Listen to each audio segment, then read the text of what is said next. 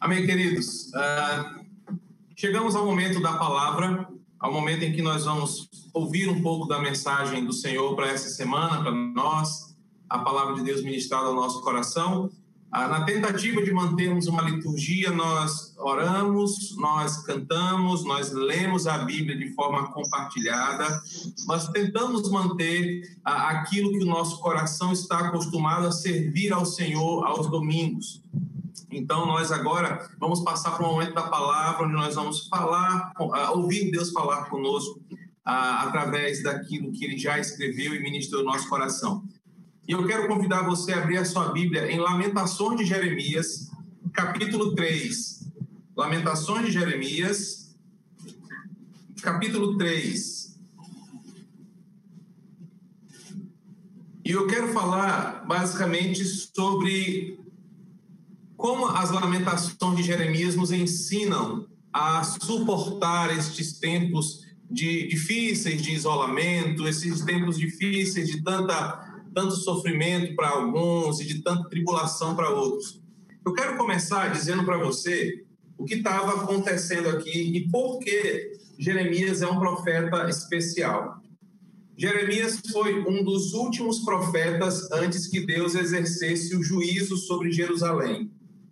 Deus enviou a Jeremias para trazer o um recado final das coisas que iriam acontecer sobre Jerusalém.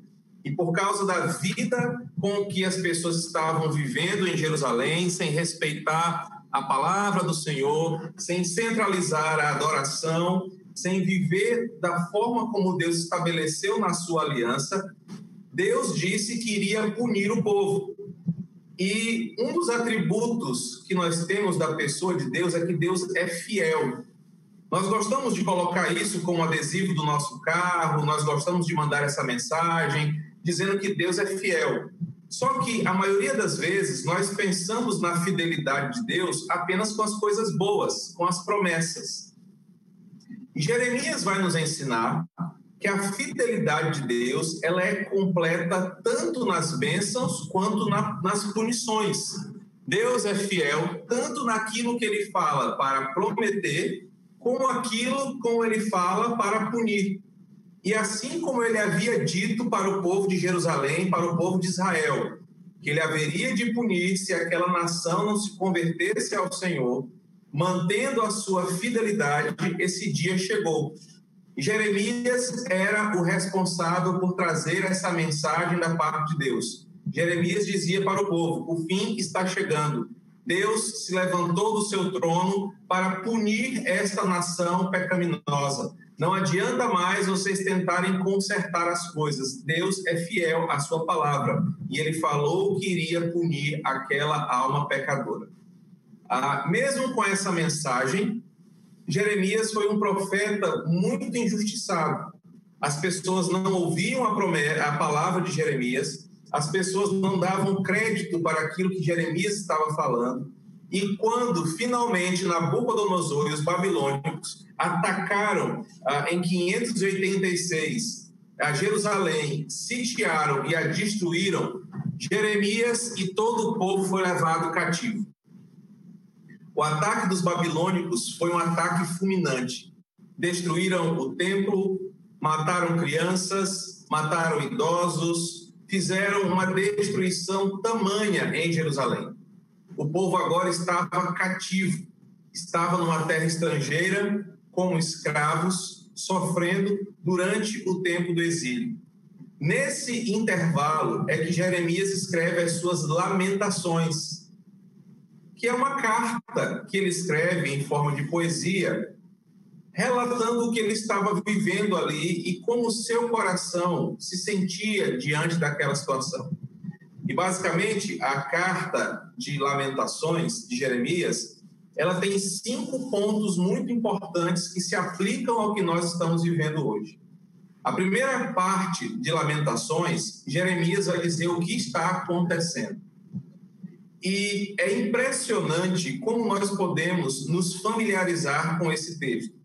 Jeremias vai dizer que o que estava acontecendo naquela época era exatamente a vontade de Deus para o povo de Jerusalém, nem mais, nem menos.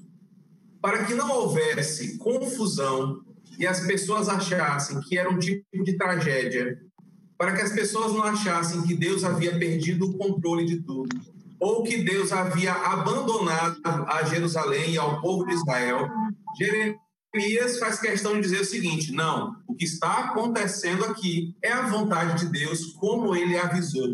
Deus é fiel e, por causa da sua fidelidade, ele disse que isso iria acontecer. Irmãos, e é importante a gente ouvir essa mensagem de Jeremias por causa do que estamos vivendo hoje. E talvez muitos estão sem saber compreender o que está acontecendo. Muitos estão sem entender o que está acontecendo no mundo como um todo. Nós, brasileiros, é verdade, estamos ainda mais atônitos com as coisas que estão repercutindo no nosso país. Não estamos apenas lutando contra o vírus, mas há uma luta interna política, partidária, ideológica, e tudo está se misturando num grande caldeirão que está criando uma grande confusão. Talvez alguns podem pensar assim, cara, Deus perdeu o poder, o controle, as coisas desandaram mesmo, é o fim dos tempos, o mal venceu, o mal está tomando conta de tudo. Muitos podem ficar até desesperados achando que não tem saída ou não tem um planejamento, uma lógica para os dias que virão. Assim como nesse tempo de Jeremias, as pessoas não estavam entendendo. Na, na carta de Lamentações, Jeremias lembra o povo: o que está acontecendo é exatamente o que Deus queria que acontecesse e ele avisou que iria acontecer. Deus está sendo fiel à sua palavra, está sendo fiel ao seu governo, está sendo fiel ao que ele planejou. Irmãos, eu preciso lembrar você que Jesus nos alertou em Mateus 24 sobre o que estamos vivendo hoje. Nada do que estamos vivendo é novidade para Deus, ou fugiu do seu controle, ou pegou Deus de surpresa, ou não estava nos planos do Senhor. A partir de Mateus 24, Jesus fala dos juízos parciais de Deus que vão anunciar a sua volta. Em Mateus 24, Jesus fala sobre os juízos de Deus que antecederiam os seus sinais. E ele fala de guerras, fala de rumores de guerras, fala de epidemias, fala de catástrofes, fala de fome, fala de tantas outras coisas que nós estamos vivendo, já vimos acontecer e que ainda vão acontecer até que chegue o momento do juízo final. Assim como em Jeremias, o que está acontecendo hoje em todo o mundo está acontecendo porque assim o autor da história quis que acontecesse. Para aqueles israelitas que perguntavam: Meu Deus, o que aconteceu? Yahvé perdeu a batalha, nós perdemos a nossa casa, o templo foi destruído, tudo foi por água abaixo. Jeremias lembra na sua carta de Lamentações: o que está acontecendo está acontecendo conforme Deus planejou. E para que fique muito claro para nós, o que está acontecendo hoje no mundo é a vontade de Deus, é a vontade daquele que escreveu a história do princípio ao fim e que sabe onde vai chegar. Nós não conhecemos a vontade do Senhor, nós não sabemos a cabeça de Deus, como ele pensa. Entretanto, ele sabe e ele é fiel à sua palavra. E por ele ser fiel à sua palavra, cada minuto, cada segundo, cada situação da história, não apenas hoje, mas no futuro e no passado, vão acontecer conforme ele quer. O que está acontecendo é Deus governando a história conforme a sua vontade. A segunda parte da carta de Lamentações, do livro de Lamentações de Jeremias, ele vai dizer que Deus estava fazendo aquilo ali com um propósito. A partir do capítulo 2, depois você pode ler esse livro ao longo dos próximos dias, uh, Jeremias vai falar que aquela situação do povo de Jerusalém estava acontecendo porque Deus estava julgando aquela nação. Deus estava ensinando o seu povo. Irmãos, mais uma vez, Lamentações de Jeremias parece muito com o Brasil e com o mundo hoje. O que está acontecendo é Deus exercendo o seu juízo soberano sobre as nações. Não que Deus esteja descarregando o seu ódio e o seu furor e a sua ira sobre o mundo de forma que não haja mais salvação. Isso só vai acontecer no juízo final. No juízo final, Deus se levantará com a sua ira e descarregará essa ira contra os ímpios, e esses não terão mais uma segunda chance. Haverá apenas a pesada mão de Deus, é, ensinando os pecadores a não desonrarem a sua palavra. Mas enquanto isso não acontece, o que está acontecendo é que dia após dia, Deus está julgando esse mundo. Abra comigo a sua Bíblia em Romanos, capítulo 1. Romanos capítulo 1. Eu quero que você observe, só um minutinho, versículo 18. Romanos 1, 18. Observe o que Paulo diz. A ira de Deus se revela dos céus contra toda impiedade e perversão dos homens que detêm a verdade pela injustiça. Algumas versões está escrito assim: a ira de Deus se manifesta. Nós temos muitas professoras e professores de português na nossa igreja. Observem que Paulo não disse a ira de Deus se revelou ou se manifestou, mas ele diz no tempo presente: a ira de Deus se manifesta, se revela. O que que Paulo está ensinando? Que todos os dias que nós estamos vivendo, Deus está exercendo o seu juízo contra um mundo pecaminoso que não obedece à sua vontade. O John Piper, pastor John Piper, tem um livro chamado Coronavírus e Cristo. Foi o livro que ele lançou assim que a epidemia se manifestou nos Estados Unidos. O John Piper foi muito criticado por esta obra, porque ele afirma neste livro que a epidemia do coronavírus é um juízo de Deus se manifestando sobre este mundo. E o John Piper não está errado. Assim como todas as outras situações onde o mundo sofreu, Deus está revelando aos homens uma oportunidade deles conhecerem a sua ira, se arrependerem dos seus pecados e buscarem a Deus sinceramente. A ira de Deus se revela dos céus Deus hoje está agindo, operando nesta humanidade que está distante dele, descrente da sua palavra, desobedecendo os seus mandamentos, uma oportunidade de redenção para que eles percebam que este mundo longe de Deus só tende a sofrer. O que Paulo ensina e o que Jeremias nos ensina é que Deus está julgando este mundo, ainda não de forma final, mas ensinando contra a nossa arrogância, contra a nossa autossuficiência, contra a nossa vontade de andar distante do Senhor. Que se Deus pesar um pouco mais a mão ou nos deixassem a sua proteção, nós sofreremos de forma muito amarga. Jeremias diz que Deus está julgando aquele povo Assim como hoje ele está julgando o mundo, a ira de Deus se manifesta hoje, se manifestará amanhã, se manifestará até o fim contra aqueles que detêm a verdade de Deus pela injustiça. Isso nos ensina, irmãos, que essa epidemia, acima de tantas outras coisas que temos percebido, é Deus confrontando os homens a obedecerem a sua palavra, se voltarem para ele, porque longe de Deus não haverá saída e nem solução.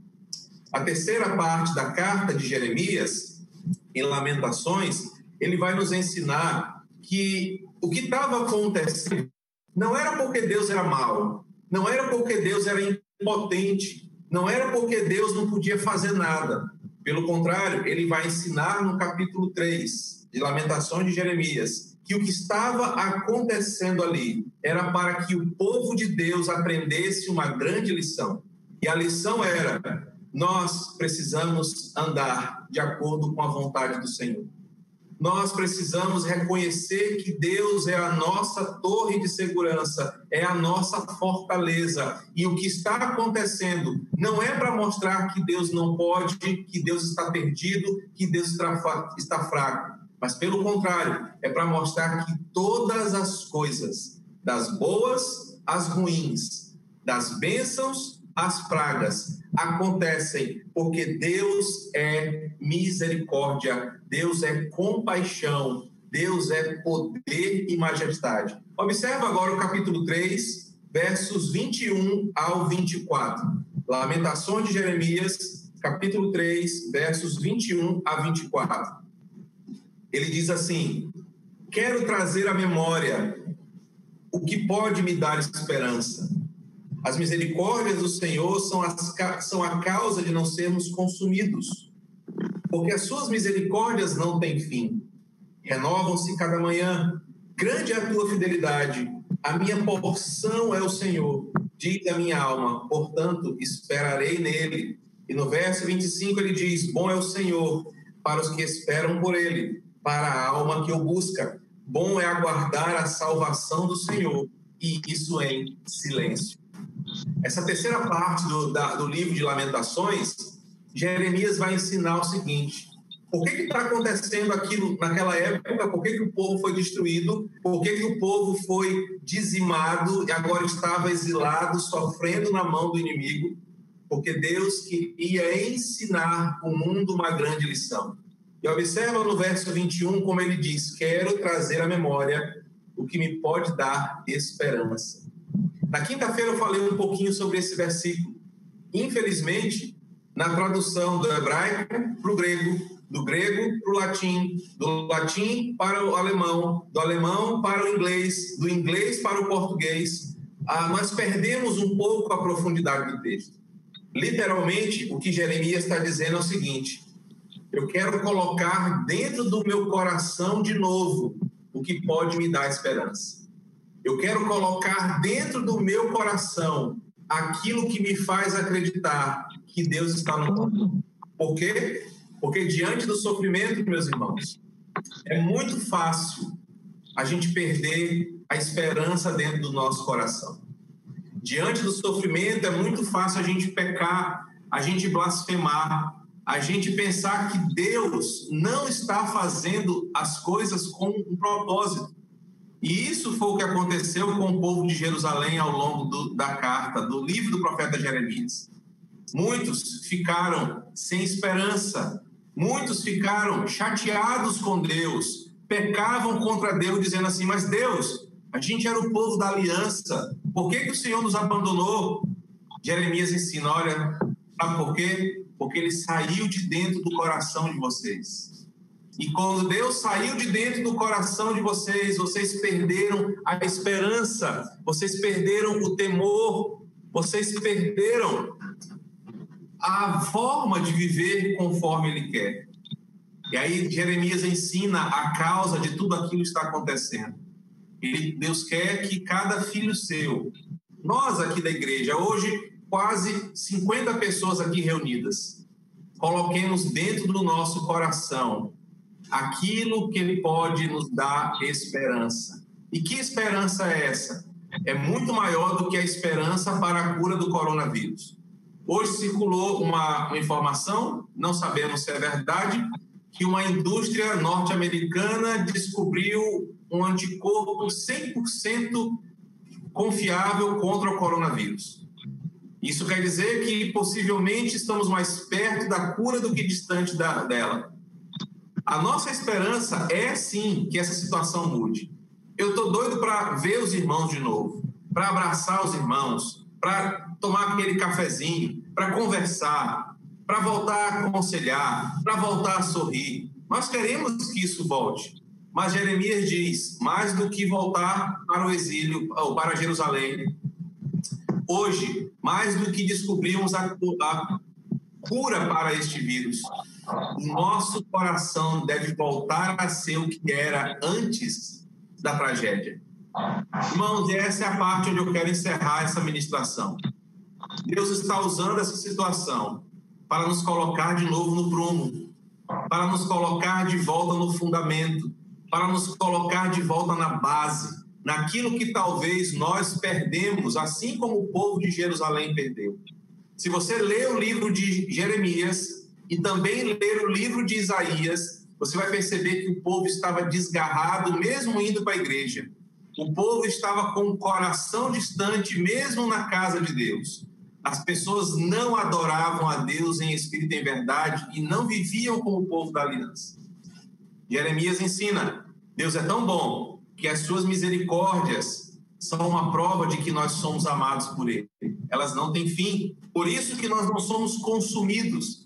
E uma palavra importante aqui é que Jeremias diz que a misericórdia de Deus é a causa do mal não nos destruir por completo. Irmãos, olha como isso é importante para nós. Em momentos de dificuldade, a doença pode chegar, a privação da comida pode chegar, a dificuldade financeira pode chegar, muitas coisas podem acontecer, mas Deus é tão misericordioso que em Cristo nós não seremos consumidos pelo mal. Por quê? Porque Ele é que nos guarda e não dorme o guarda de Israel. Tudo que acontece, tudo que vai acontecer, Jeremias nos lembra, é porque o dono da história quer que aconteça. O que está acontecendo é vontade do Senhor. O que está acontecendo é Deus julgando este mundo, chamando ao arrependimento. E o que está acontecendo é Deus alinhando o nosso coração à sua vontade. A carta de lamentações de Jeremias ela é fantástica, porque ela termina nos capítulos 4 e 5 nos ensinando sobre as lições aprendidas durante o exílio. E uma das lições mais preciosas que ele tem. Observa aí na sua Bíblia, Lamentações de Jeremias, capítulo 3, versos 55 e 56. Até o 58, na verdade. Lamentações de Jeremias, capítulo 3, versos 55 até o 58. Ele diz assim: Da mais profunda cova Senhor, invoquei o teu nome. Ouviste a minha voz, não escondas o ouvido aos meus lamentos e ao meu clamor. De mim te aproximaste no dia que eu invoquei e disseste: Não temas. Pleiteaste, Senhor, a causa da minha alma, remiste a minha vida. Um grande ensinamento que Jeremias nos traz aqui é que quando o povo percebeu que o exílio não era porque Deus perdeu o controle de tudo, que não era porque Deus abandonou o seu povo, mas era porque Deus tinha um propósito naquilo ali. Jeremias aprendeu que no momento da aflição, a melhor coisa que nós podemos fazer é invocar o nome do Senhor. Muitos daqueles israelitas não voltaram do exílio, Muitos morreram a fio de espada, muitos morreram de fome, muitos morreram de doenças lá na Babilônia. Mas certamente uma lição foi aprendida. No momento da aflição, ele diz: Eu clamei ao Senhor, eu invoquei o nome do Senhor, ele ouviu a minha voz, não escondeu o seu rosto. E no verso 57, a mensagem de Deus é: Jeremias, povo de Israel, não temas. Por quê? Porque eu, o Senhor, continuo no controle da história. A carta de Jeremias nos ensina muito sobre isso. Irmãos, a proximidade dessa carta é fantástica. Eu sei que, assim como eu, você tem orado mais do que nunca na sua vida. Eu sei que tem crente aqui que Deus nem lembrava como era a voz, mas que esses dias tem ouvido muito a voz. Deus me perguntou, rapaz, quem é um tal de Alan que tem na tua igreja, que está falando comigo direto esses dias aí? Eu nunca mais tinha ouvido a voz dele. Brincadeira, Alan. Deus tem nos dado a oportunidade de, durante a aflição, invocar o nome do Senhor. O grande aprendizado que nós temos tido é que Deus tem ensinado a esta igreja do Quatraque como suportar o dia da aflição. E assim como em Lamentações de Jeremias, Deus nos garante que é para nós não temermos. Não é porque nós somos imunes a essa doença. Não é porque, como aprendemos de manhã, se a gente colocar o nome de Deus na nossa casa, a doença não virá. Nós aprendemos isso hoje de manhã. Mas é porque Ele está dizendo: Eu sou o dono da história. Tudo que acontece é a minha vontade. Eu não perdi o controle da vida, eu não perdi o controle da história. Eu estou ensinando esse mundo uma coisa, estou ensinando a minha igreja uma coisa importante. E o que nós podemos aprender é, Senhor, as tuas misericórdias são as causas de não sermos, são a causa de não sermos consumidos. Grande é o Senhor. Esse texto nos ensina muito. Eu desafio você ao longo da semana a ler o livro do profeta Jeremias, a ler as lamentações de Jeremias e aprender com ele sobre o momento que estamos vivendo e como é importante para nós passar por toda essa situação, mantendo o nosso coração firme no governo do Senhor. Essa é a porção da palavra de Deus para nós essa noite e eu espero que ela chegue na tua casa trazendo esperança, trazendo renovo, trazendo sustento para que você encare mais uma semana que vai começar. Independente das coisas que acontecerão, certo de que o Senhor é o rei da história, ele está no controle de tudo. Amém?